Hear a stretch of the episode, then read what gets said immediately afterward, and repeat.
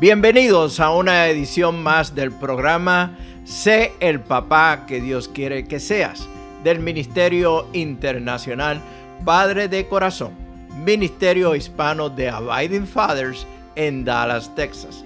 Para información del Ministerio Padre de Corazón, se pueden comunicar por mensaje de texto o voz al número de teléfono 214-533-7899.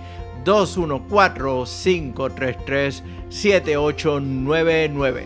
También nos pueden enviar un correo electrónico a rafi arroba padredecorazon.org. Rafi con Y al final rafi arroba padredecorazon.org. Visita nuestra página web www.padredecorazon.org www.padredecorazon.org Soy Rafi Gutiérrez, pastor y director del Ministerio Internacional Padre de Corazón. Al igual que Pedro, el discípulo de Jesús, tú y yo vamos a tropezar. Tú y yo vamos a cometer errores. Vamos a decir cosas que no debemos decir. Vamos a caer de lo sublime a lo ridículo en un solo paso. Es parte del proceso de formación de carácter. Es parte del proceso de madurez espiritual. Es inevitable. Está en nuestra naturaleza misma. Continuamos con la serie de mensajes Formación del Carácter, Sumisión Total a Dios. Y en específico tomando relatos de la vida de Pedro, el apóstol de Jesucristo.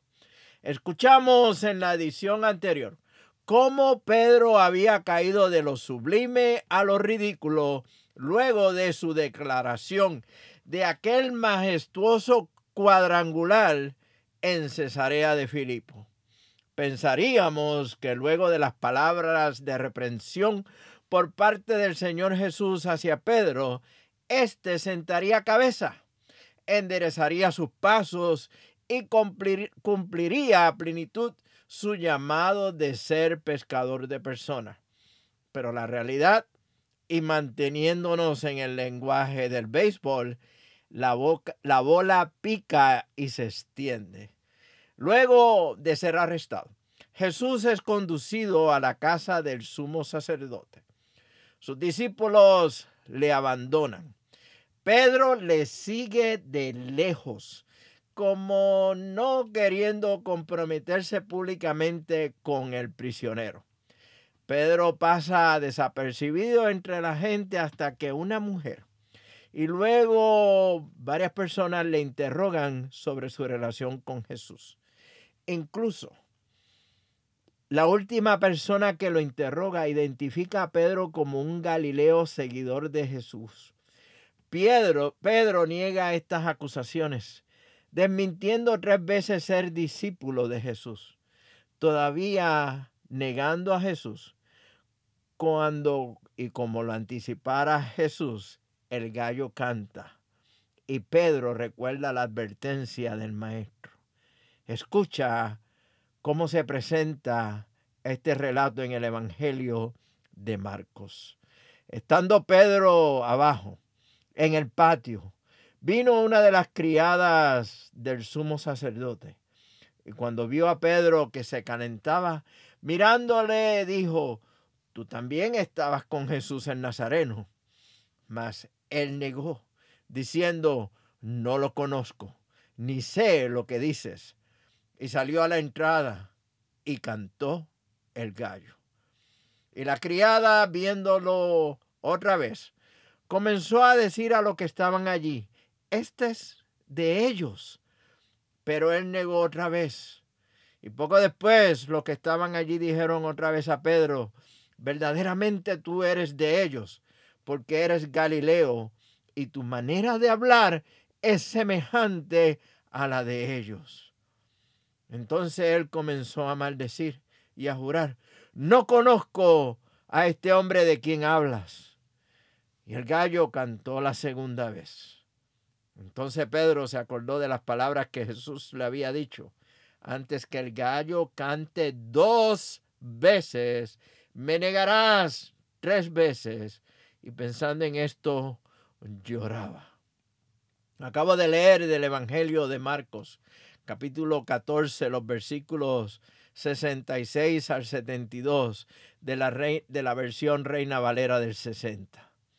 La negación de Cristo de parte de Pedro fue el punto culminante de una serie de fracasos. Cuando el Señor le dijo a sus discípulos que le abandonarían, Pedro respondió, aunque todos te abandone, yo jamás lo haré. Es cuando Jesús predice la negación de Pedro, diciéndole, te digo la verdad, Pedro, esta misma noche, antes de que cante el gallo dos veces, negarás tres veces que me conoces. En su terquedad, Pedro discutió con Cristo. Incluso se atrevió a compararse con los demás discípulos y afirmar que aunque ellos fallaran, él permanecería fiel. Escucha cómo le expresa Marcos.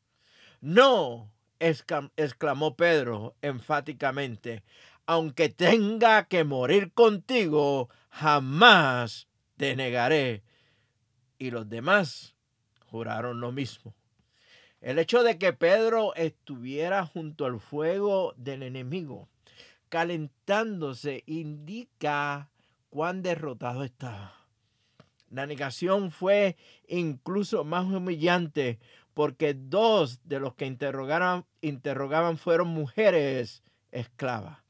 El tercer reto provino de alguno de los otros que estaban allí diciéndole, Seguro que tú eres uno de ellos porque eres Galileo. ¿Te acuerdas? En la orilla del mar de Galilea, llamado a ser pescador de hombres, el que fue llamado a ser pescador de personas, ahora se encontraba pescado por otros. A punto de fracasar. A este hombre en este preciso momento no lo podía salvar ni el médico chino ni las once mil vírgenes.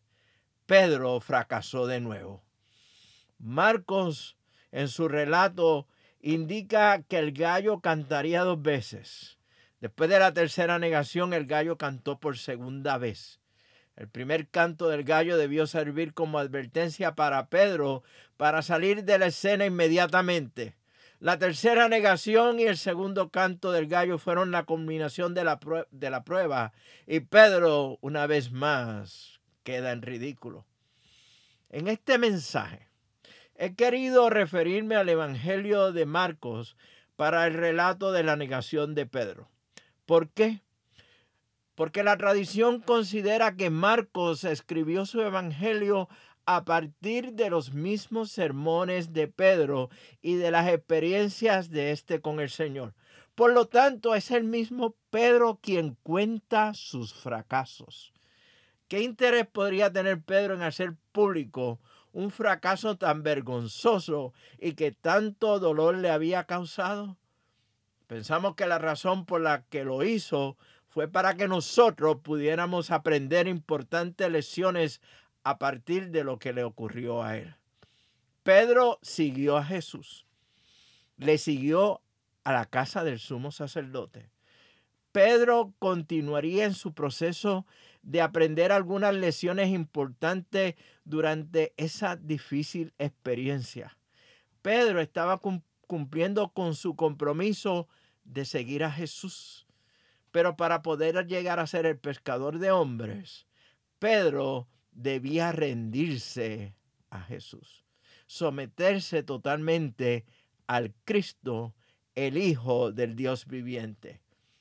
Y ahora, ¿te puedes identificar con Pedro? Aún nos falta hablar un poco más de Pedro. Te invito a que me acompañes en la próxima edición de este programa, donde continuaremos con el tema formación del carácter sumisión total a Dios. Pedro llamado a ser discípulos.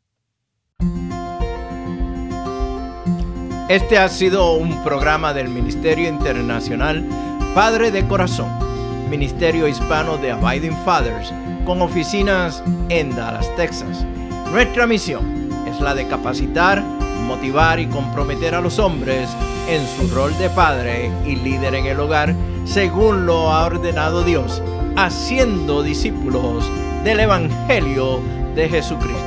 Somos un ministerio internacional, relacional y generacional.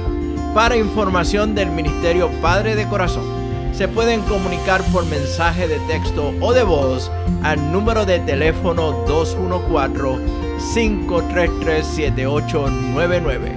214-533-7899. O enviarnos un correo electrónico a rafi arroba padredecorazon.org. Rafi con Y al final. Rafi arroba padredecorazon.org. Puedes visitar nuestra página web www.padredecorazon.org www.padredecorazon.org Soy Rafi Gutiérrez, pastor y director del ministerio Padre de Corazón, y les agradezco grandemente que nos hayan acompañado en esta edición del programa Sé el papá que Dios quiere que tú seas del Ministerio Internacional Padre de Corazón. Nos vemos próximamente en el barrio.